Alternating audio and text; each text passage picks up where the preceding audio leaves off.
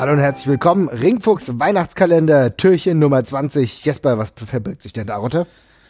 Ja, der vermutlich erniedrigendste Engel, den die WWE bis heute gemacht hat, würde ich fast sagen. Also zumindest für eine bestimmte Person am erniedrigendsten. Und das ist ja das Segment, wo Vince McMahon Trish äh, Stratus dazu zwingt, äh, auf allen Vieren herumzukriechen und zu bellen wie ein Hund. Ich kann mir das heute nur noch sehr, sehr schwer angucken, tatsächlich auch. Der Background dazu war in der damaligen Storyline, wo ja Vince äh, auch seine Frau Linda betrogen hat und dergleichen. Trish Stratus mhm. war quasi seine Affäre. Äh, die Sache ist dann irgendwann ein bisschen in die Brüche gegangen und Vince hatte dann eben zusehends die Nase voll von Trish, ist gegen sie geturnt in einem Match und hat sie dann eben im Ringen dazu gezwungen, ihn anzubetteln, dass er sie zurücknimmt. Denn wer möchte nicht Vince McMahon haben, nehme ich an. Und hat dazu Trish Stratus eben gezwungen, auf alle Viere zu gehen. Dann hat er sie äh, dazu gezwungen, zu bellen wie ein Hund. Dann hat er sie gezwungen, sich auszuziehen, was das Publikum teilweise auch noch gefeiert hat es ist, äh, es ist, eine, es ist ein langes, langes, schmerzvolles Segment, dass man, wenn, wenn man sich das angucken möchte jetzt. Also es ist wirklich schlimm. Also es wirft auch natürlich einen äh, Blick darauf, wie problematisch das Frauenkonzept damals in der WWE war. Das ist, denke ich, ein ganz großer Punkt, aber gleichzeitig auch, also man hört ja nicht wirklich viel, was äh, herausdringt oder hervordringt, aber im Endeffekt muss ich auch sagen, ist vieles extrem befremdlich. Also wirklich extrem befremdlich, auch nicht mehr in dem Maße, in dem ich das noch irgendwie lustig finden kann oder so.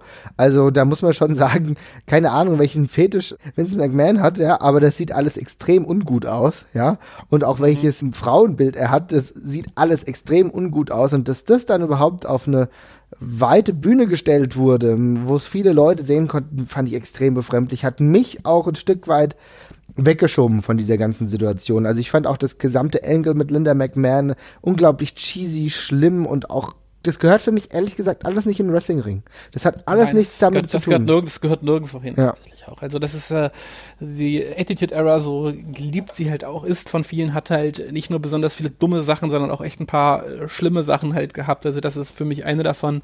Die andere Geschichte ist das tolle Segment, wo die, Generation X rumsteht und ungefähr zehn Minuten lang darüber rumwitzelt, dass sie ja angeblich Stephanie Band vergewaltigt hätten. Mhm. Das sind halt so Sachen, äh, wo man sich dann echt noch wundert, wie milde äh, der, das noch für die WWE ausgegangen ist eigentlich. Ähm, diese Trish Stratus-Sache hatte noch ein ganz interessantes Nachspiel und zwar Linda McMahon hat ja nochmal kandidiert als Senatorin, was glaube ich. Mhm. Und die ihre politischen Gegner haben ihr dann Feuer gemacht, indem sie ihr eben gezeigt haben, hier, dieser Scheiß läuft bei euch, ist, läuft in der Fernsehshow deines Mannes, du warst da auch äh, ja, um Ecken Teil dieser Storyline halt. Bei euch werden Frauen gezwungen zu bellen wie Hunde und du willst hier irgendwie jetzt Politikerin werden. Das kann es doch irgendwie nicht sein. Insofern, äh, ja, kam da zumindest noch hintenrum eine kleine Abkanzelung für, aber äh, das ändert halt nichts daran, dass das Segment immer noch sehr, sehr schwer zu gucken und einfach für sich wirklich ja, eine widerliche Geschichte ist. Ja, ich finde es absolut beschämend. Also im Grunde muss ich auch sagen, überlegt dir mal junge Frauen, die sich das vielleicht angucken.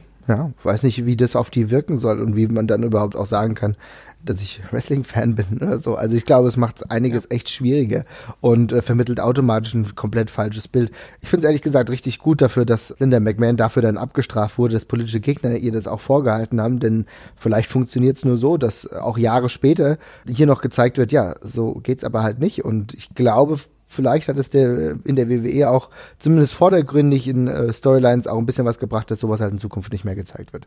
Nicht auszuschließen, aber ja, das ist das Problem an der ganzen Story ist eben auch, also es baut ja darauf hin, dass sie ihren Rachemoment halt bekommt, ja. Mhm. Und das ist ja schön und gut. Also man, man muss ja immer, dem Face muss ja generell irgendwas Schlimmes passieren, damit ja. er äh, dann sich am Ende rächen kann.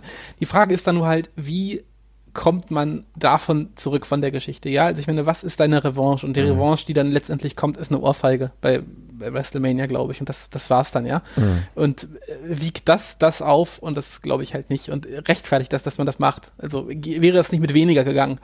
Und ähm, ja, ich, es ist mit Kanonen auf Spatzen in der, in der Sache geschossen. Und das, äh, man sollte einfach solche Sachen, die man dann selber nicht klug abhandeln kann, in dem Rahmen seiner, seines Mediums, sollte man einfach dann rauslassen.